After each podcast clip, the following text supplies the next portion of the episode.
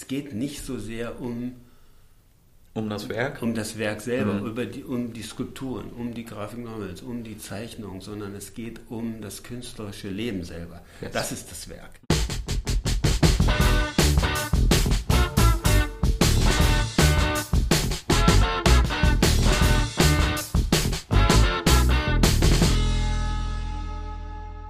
Jeden zweiten Mittwoch veröffentlicht Uwe ein neues Kapitel seiner autofiktionalen Reihe Künstler ohne Werk auf unserem Redbug Culture Blog. Und genau darum soll es heute gehen. Ich unterhalte mich darüber mit Uwe heute. Die einzelnen Kapitel, die sich wie Blitzlicht-Schnippets aus Uwes Leben lesen, sind unter dem Begriff Autofiktion zusammengefasst. Muss ich als Leser oder Leserin dann davon ausgehen, dass Teile davon deiner Biografie entsprechen und andere Teile komplett fiktiv sind davon? Ja, hallo. Ja, ja, das ist, also komplett fiktiv ist da nichts. Mhm. Ja. Mhm. Es hat, hat, sich ja mittlerweile so ein ziemlich großer Bereich von Leuten etabliert, die autofiktionale äh, Stories schreiben. Mhm. Im Grunde genommen heißt es, dass es ja, dass es erlebte autobiografische Sachen sind mit fiktionalen Anteilen was ist das Fiktionale? Ja, ist das jetzt alles äh, erstunken und erlogen oder mhm. noch dazu gedichtet? Das äh, ist, es, ist es nicht, aber es ist natürlich in eine literarische Form gebracht. Ja. ja? Und da gibt es eigentlich, würde ich mal sagen, zwei Aspekte. Eins hat, hat irgendwie Sascha Stanisic in seinem Buch Herkunft, hat er das irgendwie ganz gut mal... Äh, ähm, angesprochen. Da gibt es eine, eine Szene, in der seine Großmutter ihm sagt, du hast als Kind äh, schon immer zwar nicht gelogen, mhm.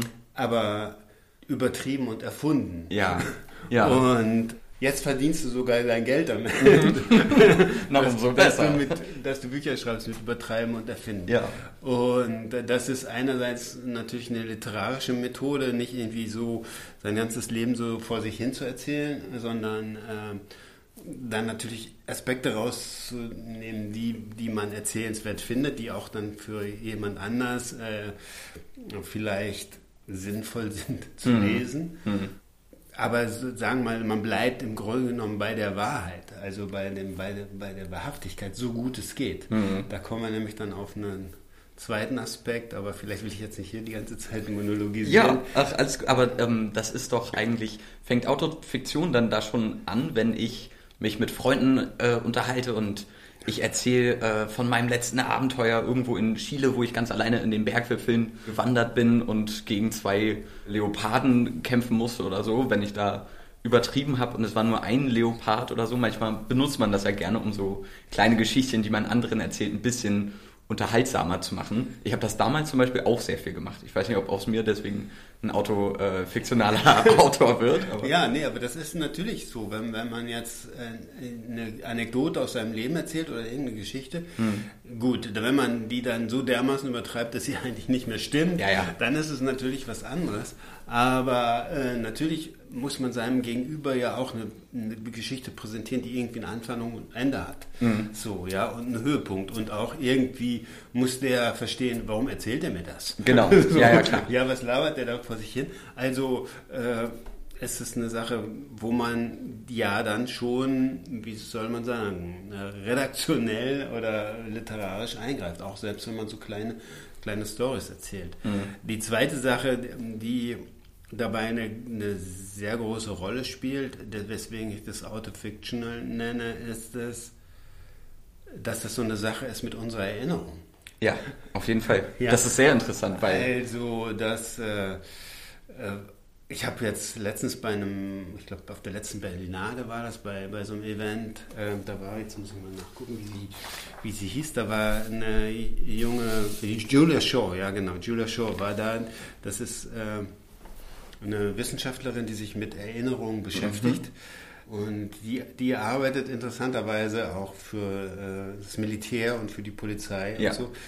ich glaube, der Name sagt mir sogar weil, was. Weil da, ja. es da ja oft auch um Erinnerungen geht, um Zeugenaussagen und mhm. irgendwelche Sachen.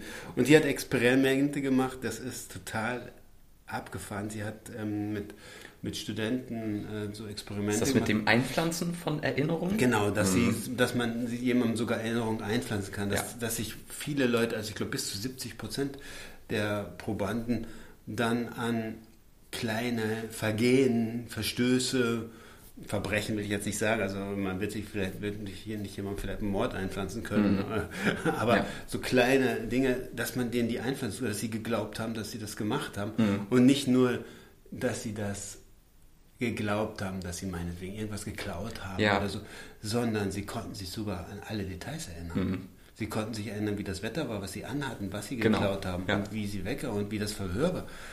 wie mhm. geht das denn? Ja? Mhm. Und so ist es natürlich auch vielleicht nicht ganz so extrem, aber mit seinen eigenen Erinnerungen. Ja, man erzählt sich auch sein Leben immer wieder neu, versucht da irgendwie einen roten Faden reinzukriegen. Ich glaube, das macht jeder von uns. Mhm. Und äh, da werden natürlich bestimmte Dinge, die passiert sind, unter bestimmten Aspekten neu gesehen. Ja. Und dann so erinnert sich auch die Erinnerung. Ja? Mhm. Äh, das ist eine sehr tricky Angelegenheit. Mhm. Also es gibt da zum Beispiel auch Sachen, ich bin jetzt schon sehr, sehr lange mit Katrin zusammen und sie hat mir letztens erzählt, äh, da, das äh, schließt ja an an diesen Graphic, an diesen Graphic Novel, wo mhm. sie sagte, wir hätten uns riesig genau. Und ja. sie konnte sich an diesen Streit in diesem Supermarkt erinnern. An den ich mich null erinnere. Selbst wenn sie es sagt, kann ich mich nicht mhm. wieder daran erinnern. Mhm. Das, ist, das ist schon ein bisschen crazy. Ja. ja. Aber ich, also ich kenne das selber. Ähm, so, ich habe viele Kindheitserinnerungen von mir, von denen ich per se, das ist mir vor ein paar Monaten nochmal klar geworden, von denen ich nicht ganz unterscheiden könnte, ist das eine wahrhaftige Erinnerung oder habe ich das vielleicht letztens mal geträumt und denke deswegen öfters mal daran. Also so. Das kommt vielleicht noch dazu, dass es Träumen sind. Dann gibt es natürlich Sachen, die man aus der Kindheit vielleicht nur erinnert, weil sie einem immer wieder erzählt worden sind. Genau. Oder weil es vielleicht ähm, jetzt noch Fotos gibt oder so. Ja. Und das ist zu, zu, vielleicht auch eine sehr interessante Sache mhm. zu sehen, dass es ja aus meiner Kindheit relativ wenig Fotos gibt im Vergleich zu dem, was es jetzt ja, an Handy-Fotos mhm. gibt. Äh, und wenn man jetzt sagt, wenn man erinnert sich dann vielleicht irgendwann nur noch an seine Instagram-Fotos, dann hat man wahrscheinlich auch eine bisschen verschobene Erinnerung. Ja.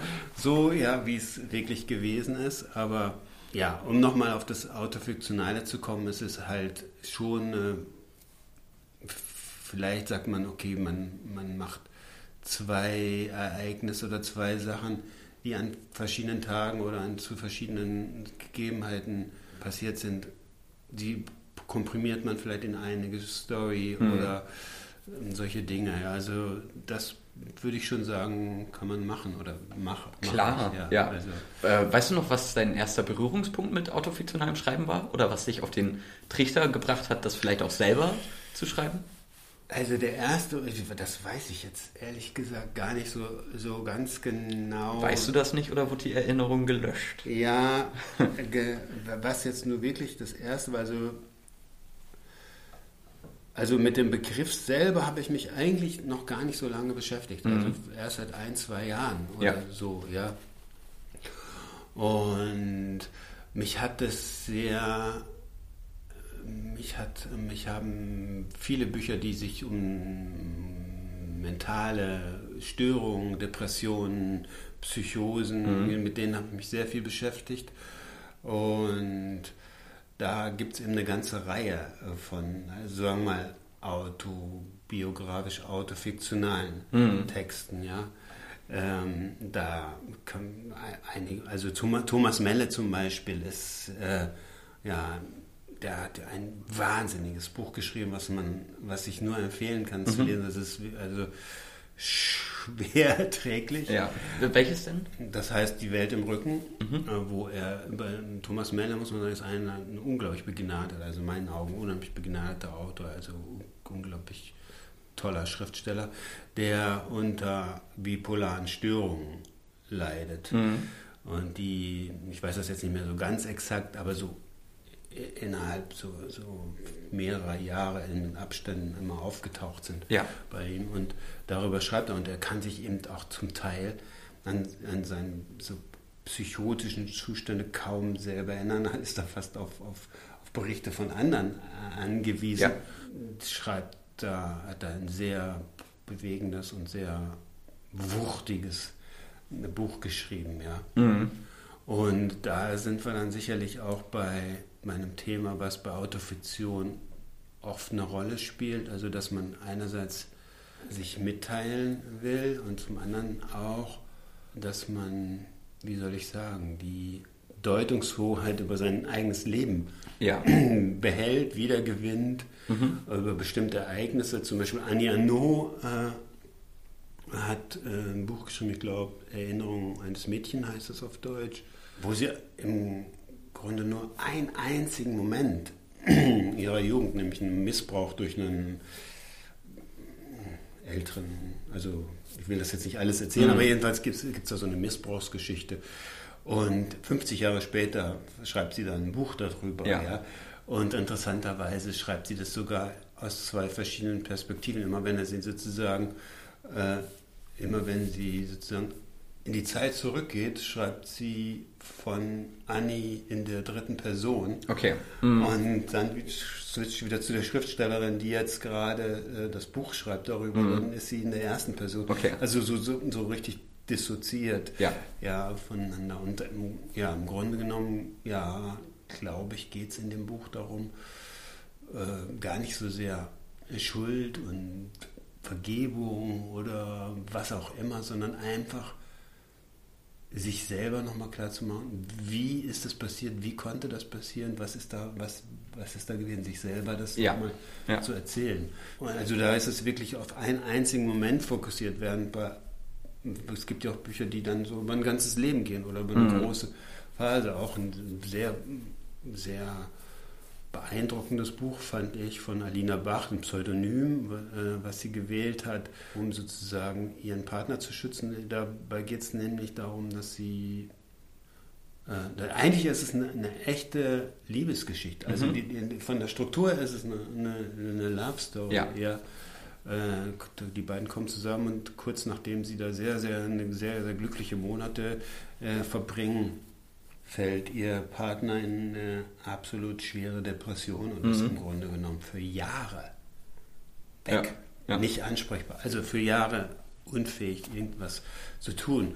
Und sie schreibt sozusagen einerseits natürlich dann über jemand anders, aber sie das autobiografisch, autofiktional, das ist ihr, eigenes Erleben. Wie erlebt sie das mhm. als Angehörige? Wie mhm. kann sie damit umgehen? So, ja. Aber das ist sehr spannend. Also kann Autofiktion auch als Werkzeug für ähm, Verarbeitung, Mitteilung äh, bis zu einem gewissen Maße, weil es ja auch was sehr Intimes oder Privates, gerade wenn es die eigenen Erinnerungen äh, betrifft, die man, die man preisgibt. Du meintest, das fand ich sehr ähm, spannend, man gewinnt die Deutungshoheit über, sein, über seine Erinnerungen zurück, stellt sie ja aber gleichzeitig auch in Frage, weil man muss sich ja automatisch dann mit äh, dem Wahrheitsanspruch von seinen eigenen Erinnerungen auch auseinandersetzen.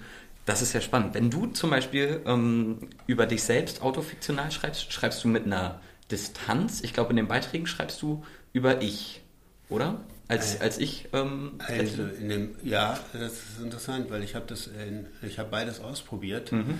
ob es ähm, besser ist in der dritten Person, also sozusagen als zwar als ich erzähle aber über eine Figur, die sozusagen weiter weg ist, zu schreiben.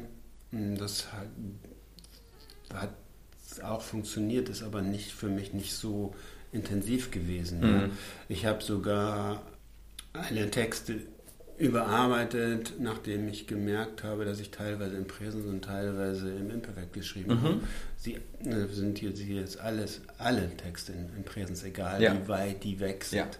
Ja, also sozusagen, als wäre das Erleben jetzt direkt genau. da. Was für mich auch eine Form ist, zu sagen, es passiert jetzt, alles jetzt in dem Moment, wo ich das schreibe, passiert es. Mhm. Es ist nicht so, dass ich gucke, was ist damals passiert, sondern ja. es passiert jetzt in der Erinnerung so aktuell. Mhm. Ja. Mhm. Ähm, das ist ein, ein guter Ansatz, weil also die einzelnen Teile ähm, sind ja auch nicht chronologisch geordnet aus deiner Reihe Künstler ohne Werk, sodass man mal ins Berlin der 80er eintaucht und äh, im nächsten Kapitel dann mehr oder weniger dem Uwe vom letzten Tag verfolgen kann, mal bei einer Hausräumung dabei ist und mal am Frühstückstisch mit der Familie äh, dabei sitzt. Benutzt du dafür explizit prägende Ereignisse oder zufällige Erinnerungsschnipsel oder ähm, blätterst du manchmal durch alte Tagebücher und denkst dir, ha, das ist eigentlich recht gut, um hier autofiktional nochmal ranzugehen? Dazu muss ich sagen, ich, hab, ich hatte eigentlich gar nicht vor, so, so autofiktionale äh, ja. Shorts zu schreiben, sondern ich hatte irgendwie angefangen mit einer wirklich eigentlich durchgehenden Geschichte. Äh, hm. Gesch ja, Geschichte, die auch äh, sogar mehr fast sachbuchmäßiger mhm. so, ja. Und dann ist mir klar geworden, dass es ganz viele prägende Ereignisse gibt. Mhm. Also Ereignisse, die, die, so wie wir letztens über die Bücher ge gesprochen haben, die life-changing waren, ja. gibt es irgendwie so viele Ereignisse in meinem Leben oder in die, natürlich in jedem Leben, Klar. wo man sagt, oh, das ist, da ist man auf ein neues Level gekommen oder das war eine traumatische Erfahrung oder da habe ich sie überwunden oder das, da bin ich in eine neue Phase getreten. Genau. Oder so. Und das sind äh, im Grunde genommen, ja, lege ich mich, muss man sagen, auf den Rücken und lass die Bilder kommen mhm. und dann, ah, diese, diese, diese, diese ja. Situation. Und ich finde, das, das merkt man sehr, sehr krass beim, beim Lesen davon. Also man, man fühlt sehr, sehr mit mit äh, dem Uwe, von dem du äh, schreibst da, sei es bei einer super, ähm, bei fast schon so einer Straßenschlacht, wo du dich unter ein Auto retten musst oder im, äh, ich glaube, ein Beitrag über die deine Uni-Zeit in, in Bochum gab es, äh, wo du ähm, dich mit deinem Doktorvater äh, unterhältst und dann aber vielleicht merkst, oh verdammt, vielleicht bin ich hier komplett fehl am Platz. Ich finde, das, das liest sich einfach so, dass einem da selber beim Lesen einfach die Bilder in den Kopf schießen fast schon. Also es ist sehr bildlich für mich, wenn ich das lese. Ja, das freut mich zu hören. Ja. Weil, weil so ist es eigentlich, so soll es eigentlich auch sein. Mhm. Und natürlich äh, geht es zwar die ganze Zeit um mich, und ich mhm. schreibe auch nur über mich. Also das war auch zum Beispiel eine Entscheidung zu sagen, wegzugehen von dem Sachbuch, wo ich lauter, äh, wie ich mich mit lauter Forschung beschäftigt, mit lauter Erfahrung von anderen Leuten. Mhm. Achso, es wäre ein Sachbuch über Autofiktion äh, nee, geworden? also das ist ein, wäre ein Sachbuch über Kunst, über mentale Probleme, okay. über äh, traumatische Erfahrungen mhm. und so, so weitesten Sinne über Depressionen ja. geworden. Und dann habe ich gedacht, nein, das mache ich nicht. Ich, äh, ich bleibe ganz bei dem, was ich selber weiß, weil ich es selber erfahren habe. Mhm. Und, und wie gesagt, es geht mir nicht darum, sozusagen mich jetzt hier die ganze Zeit irgendwie als Spiegelei in der Pfanne zu drehen, ja. sondern wenn das jemand anders, ich glaube, wenn man zum Beispiel dieses Gefühl, dass man sich auf irgendwas eingelassen hat, wie so ein Studium, ja. wie so eine Dissertation, und dann irgendwie zu merken, ich bin nicht hier nicht richtig. Ja. Das ist ja eine Sache, die ist, die, die erlebe ja nicht nur ich, mhm. die erlebt, ich will nicht sagen jeder, aber fast jeder wird ja. in solche Situationen kommen. Mhm. Und ich glaube, da, das ist das, was ich mir erhoffe, dass da, dass das für jemand anders zu sehen kann. Oh, so hat er das erlebt, so erlebe ich das gerade auch. Wie, wie, wie wie kann ich das selber, also nicht, dass, dass es da jetzt Anleitung gibt, ah, so und so und so sollte man das machen, hm. sondern dass, es, dass man sagt, ah, ich kann mich da aber selber mit auseinandersetzen, was wäre mein Weg. Genau, na klar. So, ja, hm. also, dass man sich da selber, dass der Leser sich selber reflektieren kann ja. in dem, was ich da schreibe. Ja, ja. und ich denke, ähm, das hast du sehr gut getroffen. Also ähm, vielleicht äh, versuchen wir einfach mal einen Blick da reinzuwerfen in diese wunderschön geschriebenen Shorts. Der erste, den ich hier offen habe, ist äh, Nummer 9 aus Kreuzberg äh, 84. Uwe, vielleicht gib uns doch mal einen kleinen Einblick. Was habe ich denn da geschrieben? Schauen wir doch mal. 1984 ist mhm. das. 36, tiefstes Kreuzberg. Ende der freien Welt, Schlesisches Tor, Fühlstraße. Das ehemalige Lagerhaus an der Spree ist jetzt mein Zuhause. Ist es das?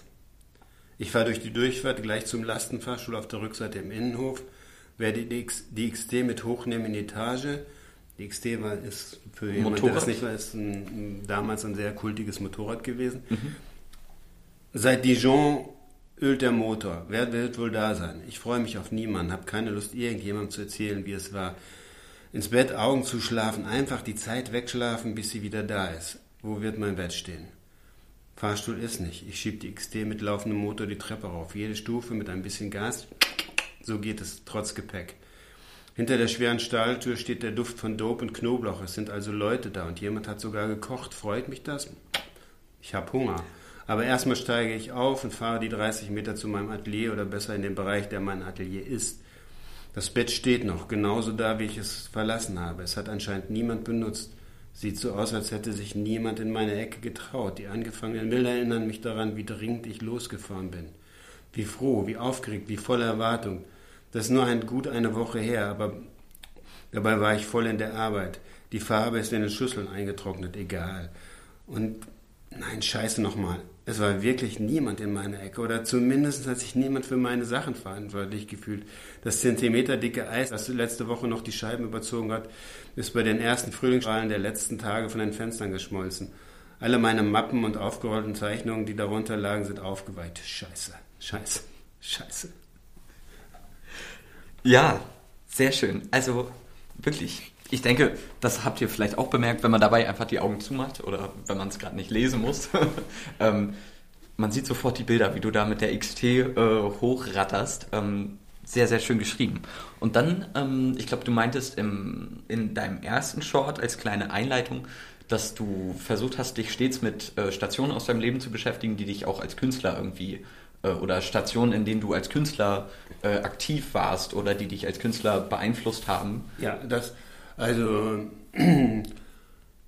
ich habe ja sozusagen im Grunde genommen, seit ich, also ich würde mal sagen, seit ich 16 bin, mich mit äh, Kunst beschäftigt und immer wieder bildhauerisch gearbeitet, künstlerisch gearbeitet, also auch, sagen wir mal, direkt konkrete Kunstwerke gemacht, also gemalt, gezeichnet, mhm. Bildhauer und so weiter. Und meine Kunstwerke haben immer auch sehr viel autobiografisches, haben sehr viel mit der Lebensphase zu tun, in der ich mich gerade befinde. Und deswegen äh, haben diese Autofictional Shorts natürlich auch immer was zu tun. Bei dem Ausschnitt, den ich gerade gelesen habe, das war halt nach der äh, Besetzerzeit, nachdem wir geräumt worden sind, sind wir dann so als große Gruppe dann noch in verschiedenen äh, Etagen gewesen, bis wir dann da in der Fühlstraße, wo jetzt der Fluxbau drin ist, mhm. ähm, mhm. da so eine riesige Speicheretage von über 1000 Quadratmeter hatten und dann mit 40 Leuten ohne Wänden gewohnt haben. Krass. Äh, und da sind natürlich auch Bilder entstanden und Kunstwerke entstanden und äh, ja, das äh, das hat eben damit zu tun. Ne? Ja, also das ja. kommt immer wieder vor, ja. Es heißt ja äh, Künstler ohne Werk und äh, du betitelst das ja auch selber als äh, noch ein Work-in-Progress-Projekt. Es kommen ja auch stets neue Beiträge dazu. Also erstmal, warum Künstler ohne Werk, äh, der Titel? Ja, Künstler ohne Werk, wie du ja weißt, äh, gibt es schon ein Werk. Mhm. So, aber für mich hat es auch damit zu tun, dass, dass, ich sagen, dass ich sagen wollte, es geht nicht so sehr um um das Werk? Um das Werk selber, mhm. über die, um die Skulpturen, um die Graphic Novels, um die Zeichnung, sondern es geht um das künstlerische Leben selber. Yes. Das ist das Werk. Mhm. Also ähm, die, die, die, die, diese eigene Entwicklung immer zu, zu sehen, wo stehe ich gerade, mhm. wo, wo kann ich was Neues machen, wo kann ich mich kreativ weiterentwickeln, ja. wo gibt es einen neuen, neuen Weg, den andere vielleicht noch nicht so gegangen sind. Das, ja. das mhm. spielt eine Rolle. Ich glaube, das, wo stehe ich gerade, ist eine sehr interessante Frage, weil, wie ich ja auch schon erwähnt habe, ähm, springen die Beiträge ja immer in der Zeit. Ja. Ne? Also mal ist man äh, in den 80ern, in den 90ern, mal ist es direkt 2019 und man kriegt auf jeden Fall so eine gute äh, Prise von dem Geist der Zeit, aber auch ähm, dem eigenen Empfinden von dir oder dem Uwe, über den du da äh, schreibst mit, was, äh, was ich sehr, sehr interessant finde. Mal sehr düster, mal sehr happy, mal sehr einfühlsam. Äh, also super, Super gut. Wenn es noch Work in Progress ist und du wolltest eigentlich ein Sachbuch draus machen, hast du dann vor, das vielleicht sogar komplett als Buch auch zu veröffentlichen oder weiter zu erarbeiten? Also wenn das... Äh, Davon muss man ja immer ausgehen, wenn man äh, selber also, auch Autor ist und einen Verlag hat und, und, und.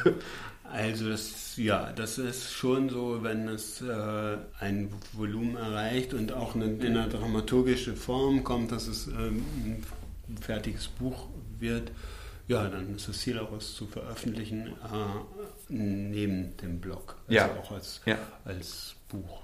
Cool. Ja. Ja, ich glaube, äh, darauf freuen wir uns alle schon sehr. Falls ihr die Reihe äh, verpasst habt oder noch nicht kennt, dann ist meine ganz große Empfehlung an euch, da mal reinzuschauen in die Autofictional Shorts Künstler ohne Werk von Uwe auf unserem Redbug Culture Blog. Wir sind damit mit dieser Episode erstmal raus und damit ciao und tschüss. Danke.